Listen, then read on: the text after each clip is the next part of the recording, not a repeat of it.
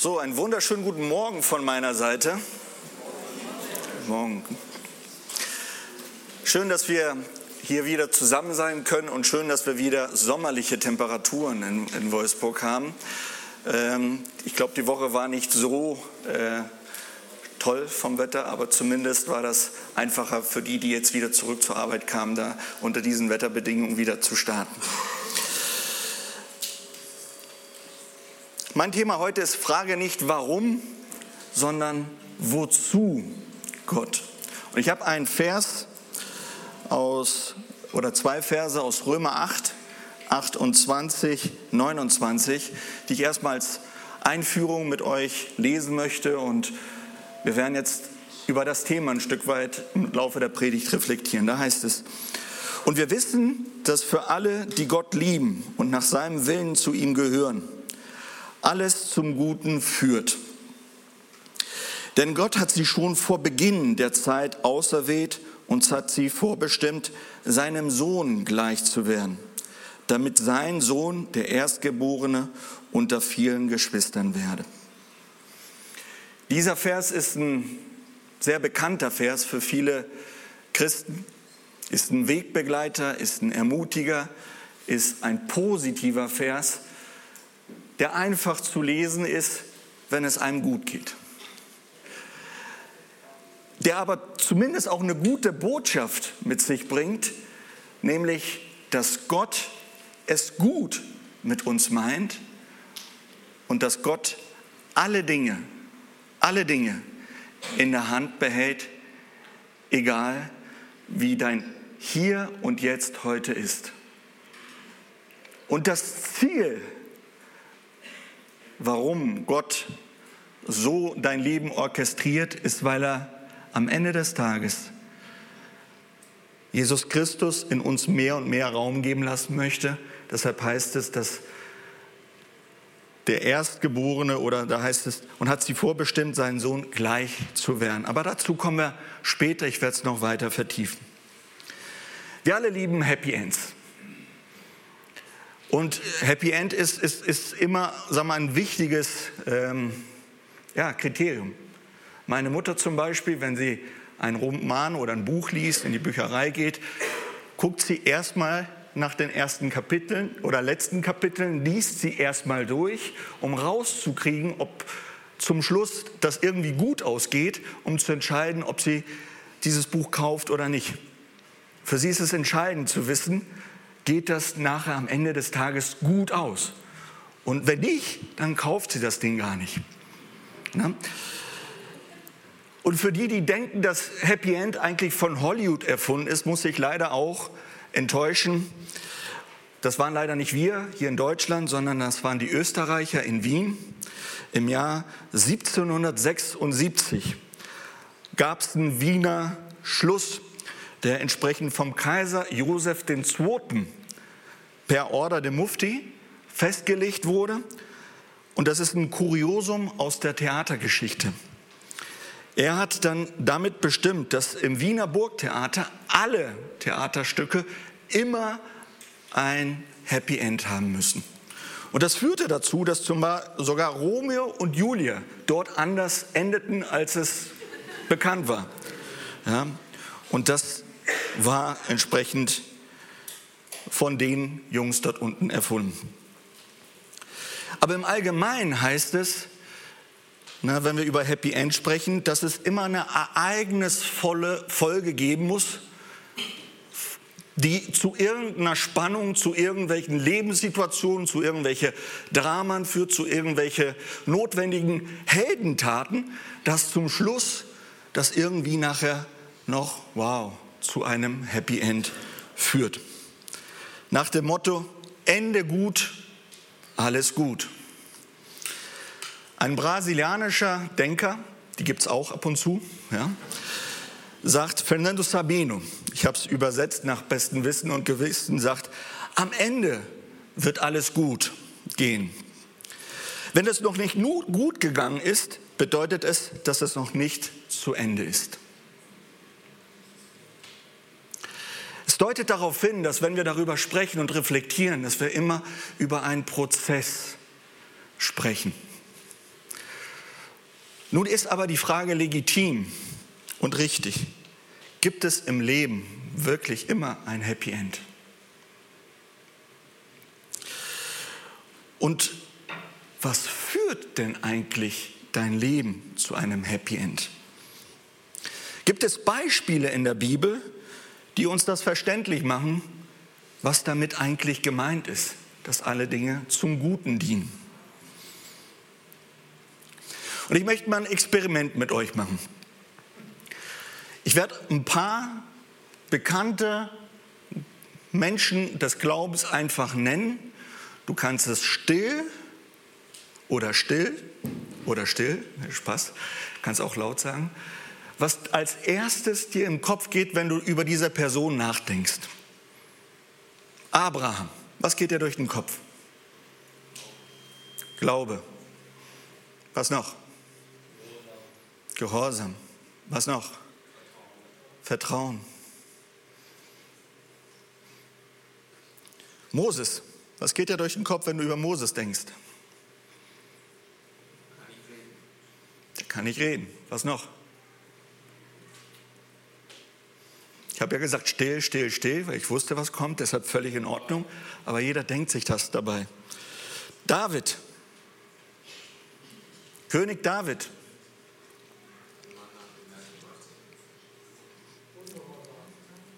Ungehorsam. Daniel, Prophet Daniel, betete dreimal am Tag. Paulus,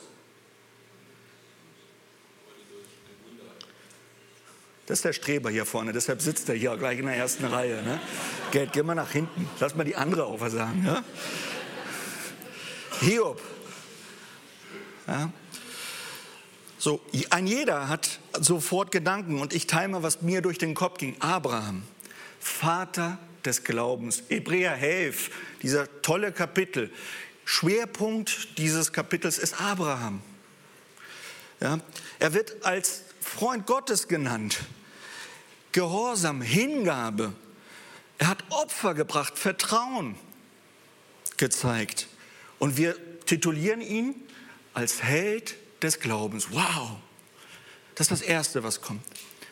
Was wir aber vergessen, ist, dass er mit 75 Jahren erst, mit 75 Jahren erst erlebte, heute, wo der heutige Irak ist, berufte ihn Gott und sagte ihn, aus dir will ich einen Segen machen ja, und aus dir will ich einen großen Volk bilden. Und er lief los. Er hatte eine gute Infrastruktur, er hatte Familie, er hatte Freunde und er pilgerte. Er pilgerte 100 Jahre, weil er mit 175 Jahren er starb.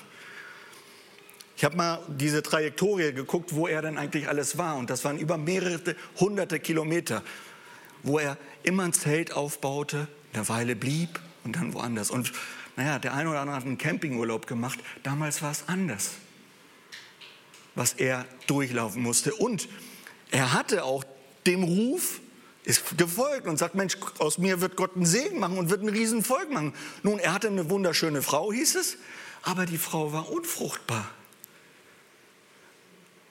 Und bis das erste Kind kam, 25 Jahre, da war er 100 Jahre alt.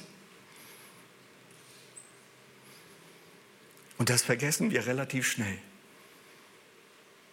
Ne? Und der eine oder andere, der Kinderwünsche hat und leider Gottes nicht immer klappt, er weiß, was dahinter steckte. Und für ihn war die Hoffnung und nicht nur, dass ein Kinderwunsch da, sondern es gab eine versprechende Verheißung, dass aus ihm ein Riesenvolk gemacht wird. Ja? Aber gleichwohl mit dem Erstgeborenen ist sichergestellt, dass seine Nachkommen auch kommen. Da war auch ein ganz anderer, ich nenne das mal Druck oder Notwendigkeit gegeben. 25 Jahre. Moses, hatte ich ja eingangs gesagt, der ist de facto auch ein Held des Glaubens. Er wird auch in Hebräer 11 dort entsprechend aufgeführt.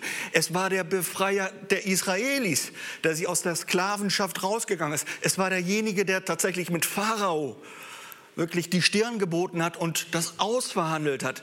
Es war derjenige, wo der Rote Meer aufging und er durchging. Und es war derjenige, der tatsächlich durch ihn die zehn Gebote und eine Ordnung und der Leiter überhaupt des israelischen Volks. Wow.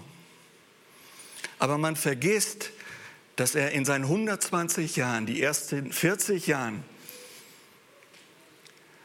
war er unter den Ägypten im Pharao Haus, ist er dort aufgewachsen, hat dort eine sehr gute Erziehung genossen, aber dann viele und musste feststellen, dass so wie er sich vorstellte, das Volk zu befreien, nicht Gottes Weg war. Und er musste in die Wüste fliehen und wurde vom Pseudoprinz zum Pastor, was unter der ägyptischen Kultur ein Job ist, was niederwertiger ist als Sklave. Er hat dort eine Familie gegründet, war einsam, war still, war unsicher und hat gedacht, mit mir, that's it, happy end, yes, that's it. Aber dann kam sozusagen eigentlich sein Ruf. Und als er dann den Ruf folgte, war es jetzt nicht so, dass dann auf einmal alles ging. Es waren zehn Plagen, wo er mit Pharao verhandeln musste, bis sozusagen Pharao das Volk ziehen ließ. Und nachher im Volk, ne, Israel meint, der, der mit Gott kämpft, das ist, weil es im Intus dieser Nation ist, das ist ein muriges, sturiges Volk, was immer wieder hinterfragt, alles andere zu leiten ist. Und Moses war mit den Jungs und Mädels 40 Jahre in der Wüste. Und das prägte ihn und führte dazu, dass er auch ein Vorbild in Langmut, Geduld, Sanftmut geworden ist. David. Als er von Jesse gesalbt wird, ist er noch ein Teenager. Und eigentlich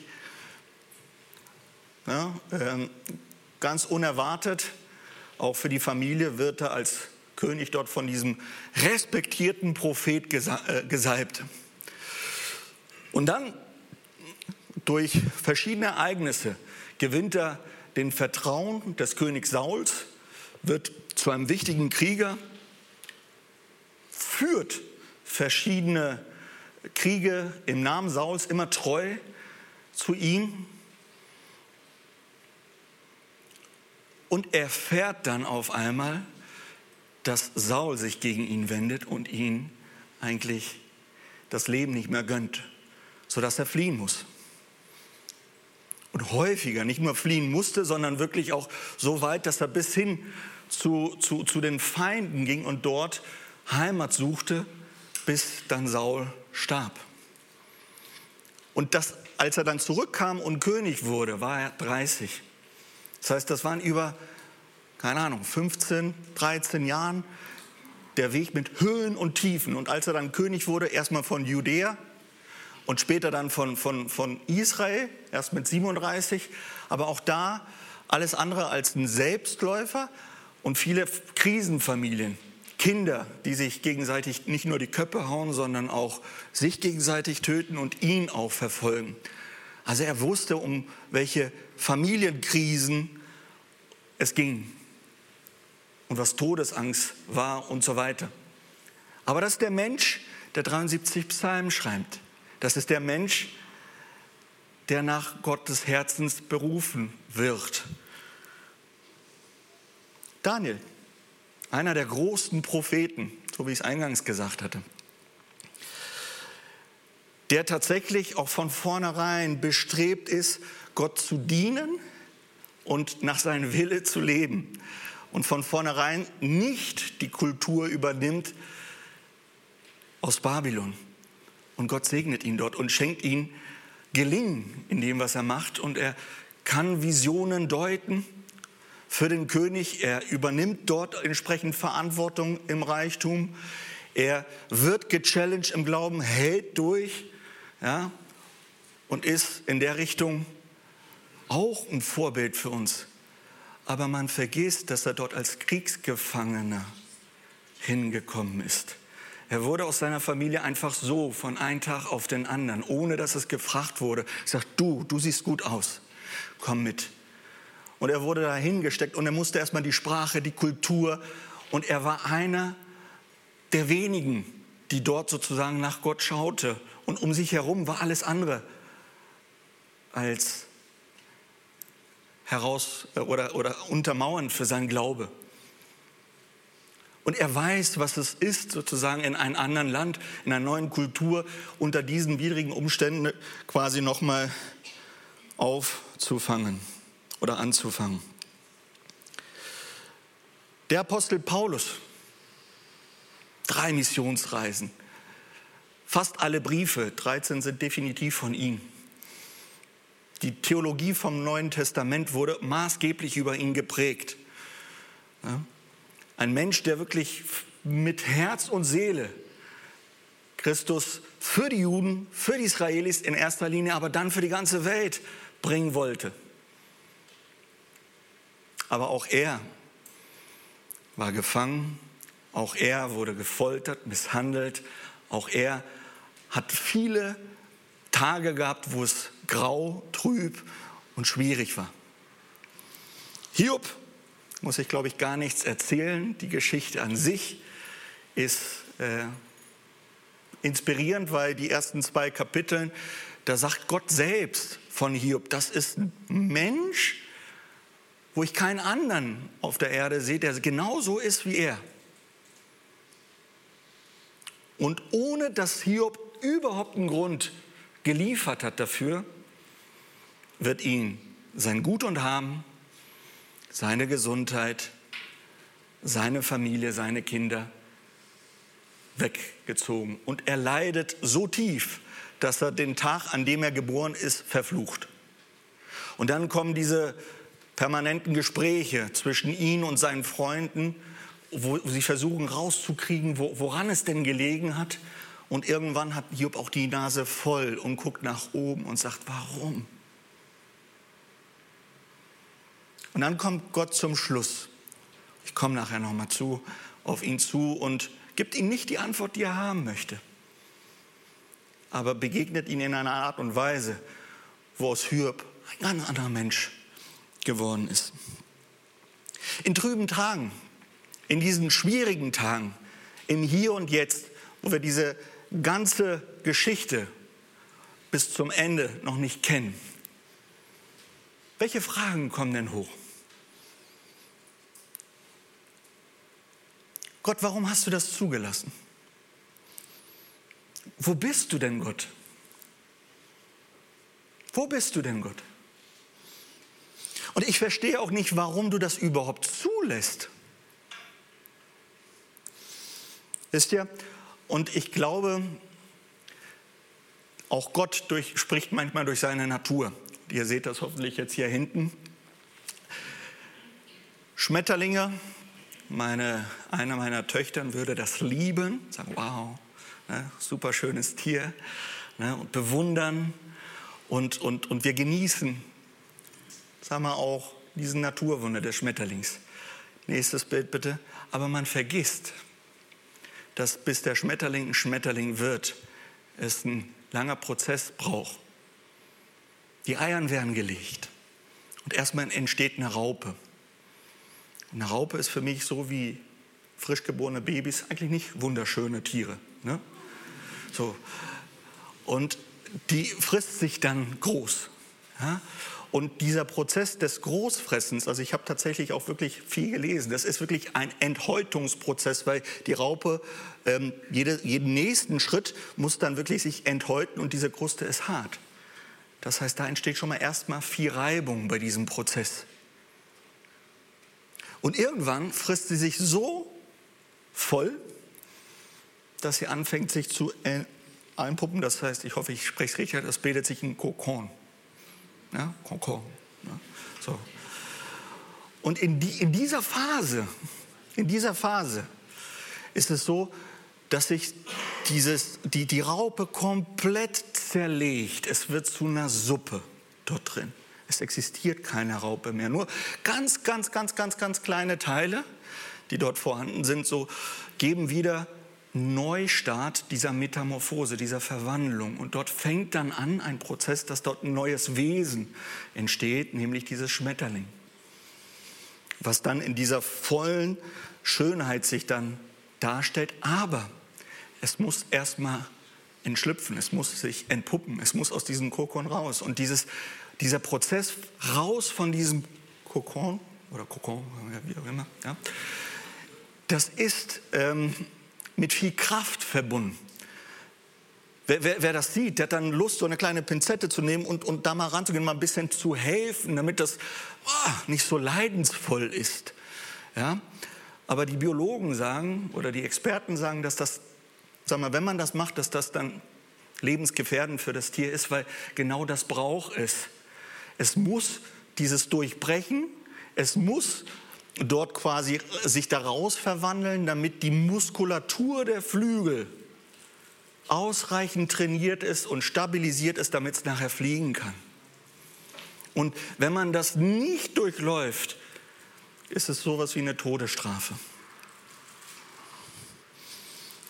Daher frage nicht, warum Gott? Warum bin ich jetzt in dieser Familie? Warum bin ich überhaupt jetzt hier in Deutschland gelandet? Warum habe ich diesen Nachbarn? Warum habe ich diesen Chef? Warum ist mein Vater so? Warum ist mein Kind jetzt auf einmal so? Warum habe ich jetzt die Arbeitssituation, die ich jetzt habe? Warum ist die Krankheit jetzt da? Oder warum ist das so und so? Und ich könnte die Liste weiter aufführen und jeder einer weiß von sich selber, wo er jetzt gerade reingucken muss. Sondern frage, wozu? Weil das, was die Bibel uns lernt, ist, dass wir in diesem Prozess drin sind. Und wenn wir Gott wirklich lieben und lieb haben, dann orchestriert Gott alle Lebensphasen, die wir durchlaufen, damit wir die verschiedenen Zyklen durchgehen, damit so ein Reifungsprozess entsteht, damit wir da auch zu Persönlichkeiten werden, die Gott mit uns geplant hat. Die Frage wozu ist insofern wichtig, weil sie bringt den Vorwurfcharakter von der Warum-Frage in einer ganz anderen inneren Haltung. Sie bringt erstmal meinen Blick nach oben. Sie sucht Orientierung bei Gott. Sie zeigt auch eine lernende Haltung, weil wenn ich frage, wozu, dann höre ich auch und möchte, dass Gott zu mir spricht und zeigt, was muss denn jetzt aufgeräumt werden oder was muss ich denn jetzt lernen. Was muss ich denn jetzt lernen? Nicht immer muss was aufgeräumt werden. Job war jemand, da war erstmal, er war tadellos, sagte Gott selbst. Aber trotzdem musste er durch diese Phase, und ich komme gleich nachher nochmal zu. Und sie bringt eine Haltung, wo ich glaube, vertraue und auf Gottes Wirken setze. Und in der Phase, in diesen schwierigen, nennen das mal Kokonphasen, ja, wollte ich ein paar ähm, Sachen highlighten, die mir wichtig sind. Gott ist immer am Werkeln. Gott ist immer am Werkeln. Deshalb ist es wichtig, dass wir uns das vor Augen halten. In Philippa 1, Vers 6, da heißt es, ich bin ganz sicher, dass Gott, der sein gutes Werk in euch angefangen hat, damit weitermachen und es vollenden wird bis zu dem Tag, an dem Christus Jesus wiederkommt. Es ist kein Zufall, was gerade mit dir passiert oder passiert ist. Gott hat die Kontrolle nicht verloren. Er werkelt. Er werkelt. Gott meint es tatsächlich gut mit uns. Römer 8 hatten wir eben auch eingangs gelesen und wir wissen, dass für die, die Gott lieben und nach seinem Willen zu ihm gehören, alles zum Guten führt. Das Zielbild der Metamorphose ist ja dieses schöne Schmetterlich. Das Zielbild, was Gott mit uns hat, ist, dass wir Christus ähnlicher werden. Und er möchte wirklich diese Charakterzüge, Liebe, Leute zu lieben, die dich lieben, ist das Einfachste. Aber wenn du lernst, Menschen zu lieben, die dich nicht lieben, hat das einen ganz anderen Charakter. Frieden. Wenn du Frieden, innersten Frieden gewinnst, obwohl um dich herum alles tobt, hat das einen ganz anderen Charakter und das lernst du nur, wenn du durch solche Momente laufen musst und wirst. Und deshalb nutzt Gott das zum Guten, weil er dich und mich, Christus, ähnlicher formen möchte. Was wichtig ist, ist, dass Gott mit dir und mit mir keinen Standardplan hat, sondern das ist ein persönlicher Plan, den er mit dir vorgesehen hat. Ich finde Römer 11, 33 bis 36 so spannend. Das zeigt, wie wunderbar ist doch Gott. Wie unermesslich sind seine Reichtümer und wie tief seine Weisheit und seine Erkenntnis. Er weiß alles, er kennt alles. Es heißt, dass er genau weiß, wie viele Haare du, er weiß sogar, wie viele Haare Andi hat. Ja? Hat er neulich ja selber von sich preisgegeben. Ja? Er kennt uns durch und durch. Unmöglich ist es uns, seine Entscheidungen und Wege zu begreifen. Aber wir müssen und dürfen wissen, dass sein Plan mit uns gegeben ist und persönlich ist. Und denn wer kann wissen, was der Herr denkt? Wer kann sein Ratgeber sein? Und wer hat Gott jemals so viel gegeben, dass Gott ihnen etwas zurückerstatten müsste? Denn alles kommt von ihm. Alles besteht durch seine Macht und ist zu seiner Herrlichkeit bestimmt. Ihm gehört die Ehre in Ewigkeit. Amen. Dein Werdegang hat er in seiner Macht, in seiner Weisheit, in seiner vollen Erkenntnis im Blick und er orchestriert die Dinge zum Guten, damit es ein zugeschnittener persönlicher Plan mit dir vollendet wird.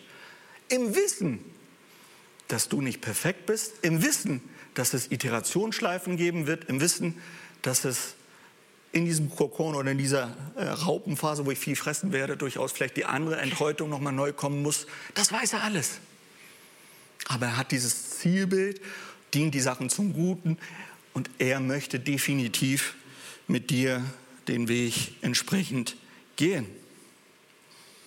Gott gibt ja auch die Kraft, die es braucht in solchen Momenten. Jesaja 40, 36, nee, 26 bis 31, da heißt es, blickt zum Himmel hinauf und schaut. Wer hat erschaffen, was ihr da seht? Er bestimmt die Zahl der Sterne, die aufgehen und nennt jeden bei seinem Namen. Durch seine große Kraft und die Fülle seiner Macht fällt keiner von ihnen. Warum also sagst du Jakob, du Ricardo, du Maria, du Lieschen Müller und Israel? Der Herr weiß nicht, wie es mir geht und mein Recht ist ihm völlig egal. Weißt du es denn nicht? Hast du es denn nicht gehört? Der Herr ist ein ewiger Gott, der Schöpfer der ganzen Erde. Er wird nicht matt oder müde, sein Verstand ist unergründlich. Er gibt den Erschöpften neue Kraft. Er gibt den Kraftlosen reichlich Stärke. Es mag sein, dass selbst junge Leute matt und müde werden und junge Männer völlig zusammenbrechen. Doch die, die auf den Herrn warten, gewinnen neue Kraft. Sie schwingen sich nach oben wie die Adler. Sie laufen schnell, ohne zu ermüden. Sie gehen und werden nicht matt. Und nochmal diese, die, die, dieses, diese Phase, ne, wo, wo, die, wo, wo dieses Schmetterling dann raus sich entpuppt, das ist ein Kraftakt.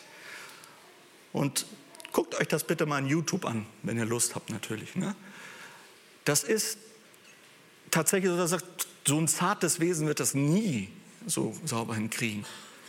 Aber doch, und das ist Teil des Prozesses und es ist notwendig, wie ich eingangs gesagt habe, damit es nachher diese Stabilität auch beibehält, und Muskulatur da ist. Und auch bei uns ist es so, wenn wir diese Phasen haben werden, wird Gott uns die Kraft geben. Und, und diejenigen, die sportlich unterwegs sind, dazu zählte ich mal, ja, so, die wissen, die wissen genau, dass Ausdauertraining oder bis man tatsächlich da hingeht, da, da, muss man beharren, da muss man immer wieder einen neuen Schritt gehen und das baut sich dann entsprechend immer wieder auf und man muss den Schweinehund gewinnen und überwinden. Ja? Und, und man schafft's. Mit Gottes Hilfe schafft es man auch bei den Lebenskrisen, wenn wir wozu fragen, wenn wir den Blick nach oben werfen, wenn wir uns zu ihm sinnen und von ihm auch das erbitten. Schenk mir das tägliche Brot, schenk mir die notwendige Ausdauer, schenk mir die notwendige Geduld, schenk mir die notwendige Liebe, schenk mir das, was jetzt gerade ansteht, damit das entsprechend gegeben ist. Und seid gewiss, ich hatte ja über Happy End gesprochen. Ne? Also wir wissen aber auch, dass in vielen der Geschichten nicht immer die Geschichte so endet, dass da jemand, ne? Paulus, Petrus wurden am Ende des Tages auch ermordet. Ja? Könnte das theoretisch, war das wirklich ein Happy End? Ne? Aber doch der Prozess führt dazu, dass wir einen ganz anderen Tiefgang mit Gott gewinnen. Und Gott formt sein Charakter in uns und dadurch werden andere mitgezogen. Das sind die Märtyrer-Taten. Und es strahlt sich dann Segen aus für viele. Und das sehen wir nicht immer und verstehen das nicht immer. Hiob 42, das ist für mich immer einer der Kapitel, die ich immer gerne lese, nie verstehe und immer wieder neu lese, nie verstehe, dann neu lese, aber irgendwie packt mich das innerlich, was da drin steht, deshalb lese ich es ja auch nochmal. Das ist vielleicht nochmal im Kontext, wo ne, er viel gelitten hat, die Freunde haben ihn so ein bisschen unter die Mangel genommen, er hat die Freunde mehr oder weniger besagen, irgendwann wendet er sich zu Gott und fängt an, an vorwurfsvoll gegenüber Gott und dann zeigt sich Gott ihm und stellt Hiob zur Rede. Allerdings, wie stellt Hiob zur Rede? Eigentlich wissen wir, wie das Ganze geschehen ist. Aber Gott zeigt auf einmal seine Vollmacht, die er da hat, Richtung Hiob und, und sagt ihm dann, erzähl mir, wie es geht und wie ich und wie auch immer.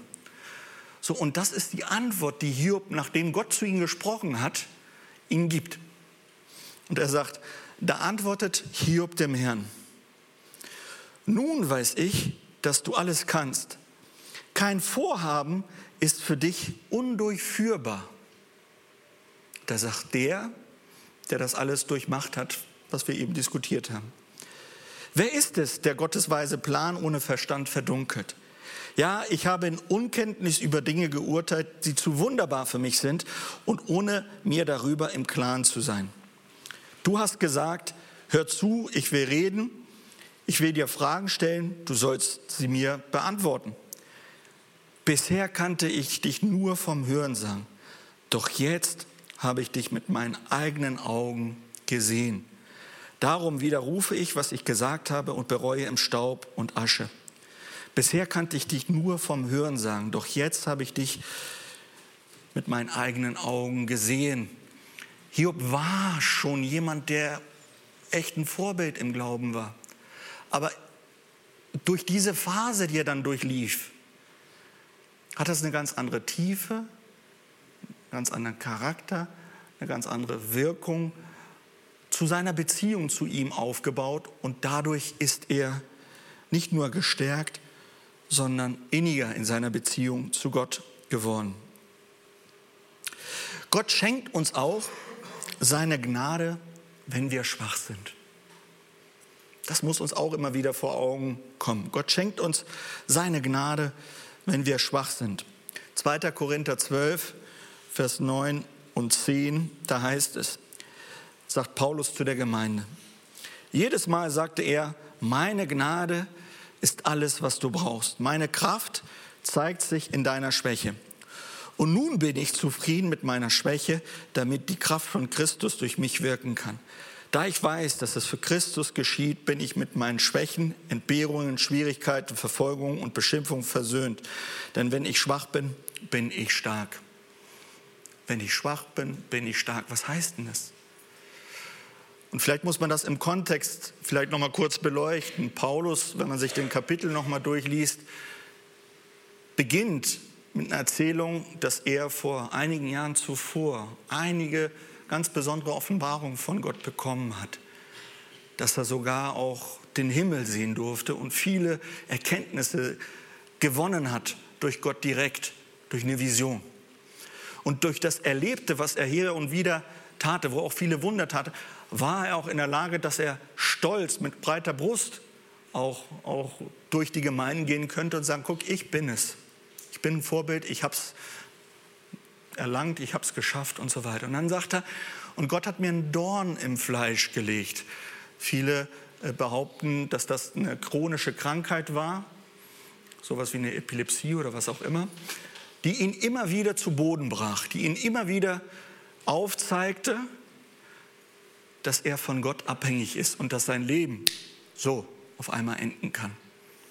Und er sagte auch, ich bate und habe dreimal darum gebeten, dass Gott mich von dieser Krankheit befreit, aber das tat er nicht.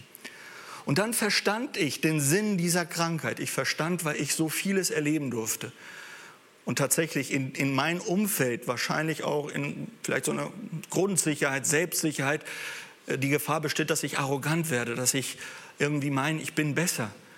Hat Gott es erlaubt, dass ich durch diese Situation immer wieder niedergebracht werde und ich mir wieder bewusst mache, warum ich hier bin.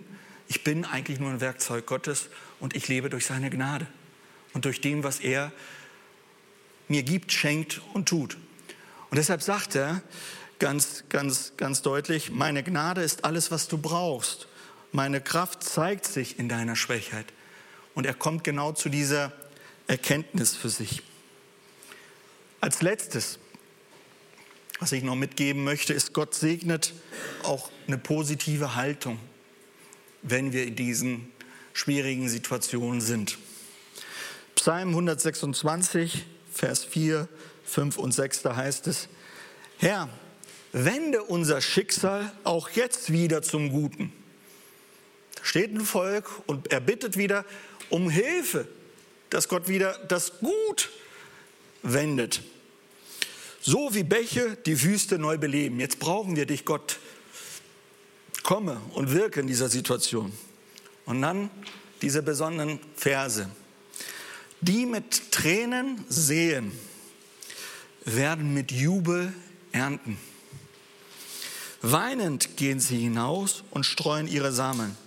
Jubelnd kehren sie zurück, wenn sie die Ernte einholen. Alles andere als natürlich, alles andere als selbstverständlich, alles andere als natürlich. So machen wir es. Wenn du gerade in so einer ganz blöden Situation bist, willst du am liebsten fluchen, willst du am liebsten ähm, ne, kotzen und alles Mögliche machen, was auch immer. So. Aber dann in der Situation den Feind zu lieben, in der Situation zu danken, wo es angeblich kaum was zu danken gibt. In der Situation dem anderen zu segnen, was Gutes zu tun, hat einen ganz, ganz anderen Charakter. Ich weiß gar nicht, ob ich es hier mal erzählt habe. Ähm, mein Großvater von meiner mütterlichen Seite, der hat ähm, im Krieg ähm, in, in der Nähe von Stalingrad und er war Schütze. Und dort wurde er verwundet.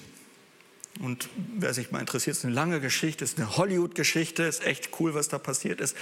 Aber die Kurzversion ist, er wurde dort verwundet und man hat ihn als tot äh, festgenommen und ihn bei den Toten geworfen. Und dann kam ein russischer Sanitäter vorbei, der wie auch immer mitbekam, dass er doch lebte und versorgte ihn und trug ihn dann irgendwo hin und hoffte da, da, dadurch, dass es ihm gut erging. Und das passierte auch. Stunden später kam dann wieder eine deutsche Truppe, hat ihn dann gefunden und er wurde rausgeflogen. Mein Opa, als er über den Krieg erzählt, und ich habe viel mit ihm über den Krieg gesprochen, das hat mich immer interessiert, er hat immer über solchen Situationen mit sehr viel Emotionen gesprochen. Und weil ihm dann natürlich diese bildlichen Situationen vom Krieg immer sehr deutlich waren, hat er auch über diese Kriegskämpfe äh, auch mit, ein, mit Emotionen, um nicht Hass zu sagen, ähm, äh, äh, berichtet. Aber als er jedes Mal, als er über diesen russischen Sanitäter zurückkam, konnte er nicht. Und, und er schluchzte. Und, und, und, und, und, und ihn hat das in irgendeiner Form so tief berührt, dass der Feind ihn versorgt hat und ihn sein Leben gerettet hat. Und stellen wir uns in der Situation vor diesem russischen Sanitäter. Mein Opa war Schütze. Ja, das wäre einer weniger um die Situation. Nein, aber in dem Moment, warum auch immer, hat ihn da was bewegt, er hat was getan, hat diesen Menschen gesegnet. Und so ist das auch hier, dass wir in diesen widrigen Umständen Gott auch darum bitten dürfen, dort ein Segen zu sein und auch mit einer positiven Haltung die Situation begegnen, tagtäglich, tagtäglich immer wieder neu vorrufen und sehen, Positives sehen, Gutes tun. Und wir werden ernten. Und wir werden ernten. Darum vielleicht nochmal zum Schluss das Bild hier der, der Metamorphose, wenn es geht nochmal. Ich weiß nicht, in welcher Situation ähm, du heute äh, bist. Das Zielbild, was Gott mit dir vorhat, ist klar. Daher halt dir vor Augen, halt dir vor Augen, dass es in der Momentaufnahme vielleicht bescheiden gerade aussieht für dich. Aber in dem Long Run, wenn wir mit der richtigen Haltung, mit der richtigen Einstellung, wozu fragen und uns von Gott in der Situation auffangen lassen, entsteht Verwandlung, entsteht Transformation, entsteht Wachstum, entsteht Gottes Reich. Es entsteht Gottes Reich. Ich möchte zum Schluss nochmal mit uns beten.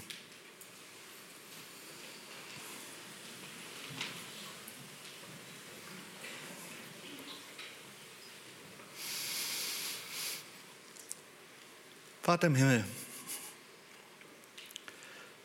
ich glaube daran, dass alle Dinge wirklich zu deinem, zu unserem Guten dienen dass du unser Leben, mein Leben orchestrierst, so wie du es gerne hättest, hat. Und ich weiß nicht, wo ein jeder hier heute steht. Aber ich bitte dich von Herzen, dass du jeden Einzelnen segnest, begegnest mit deiner Anwesenheit, mit deiner heilenden Kraft, deiner heilenden Hand und es erlaubst, dass unser Weg tatsächlich dazu führt, dass diese Verwandlung vollzogen wird und wir ein Segen werden. Amen.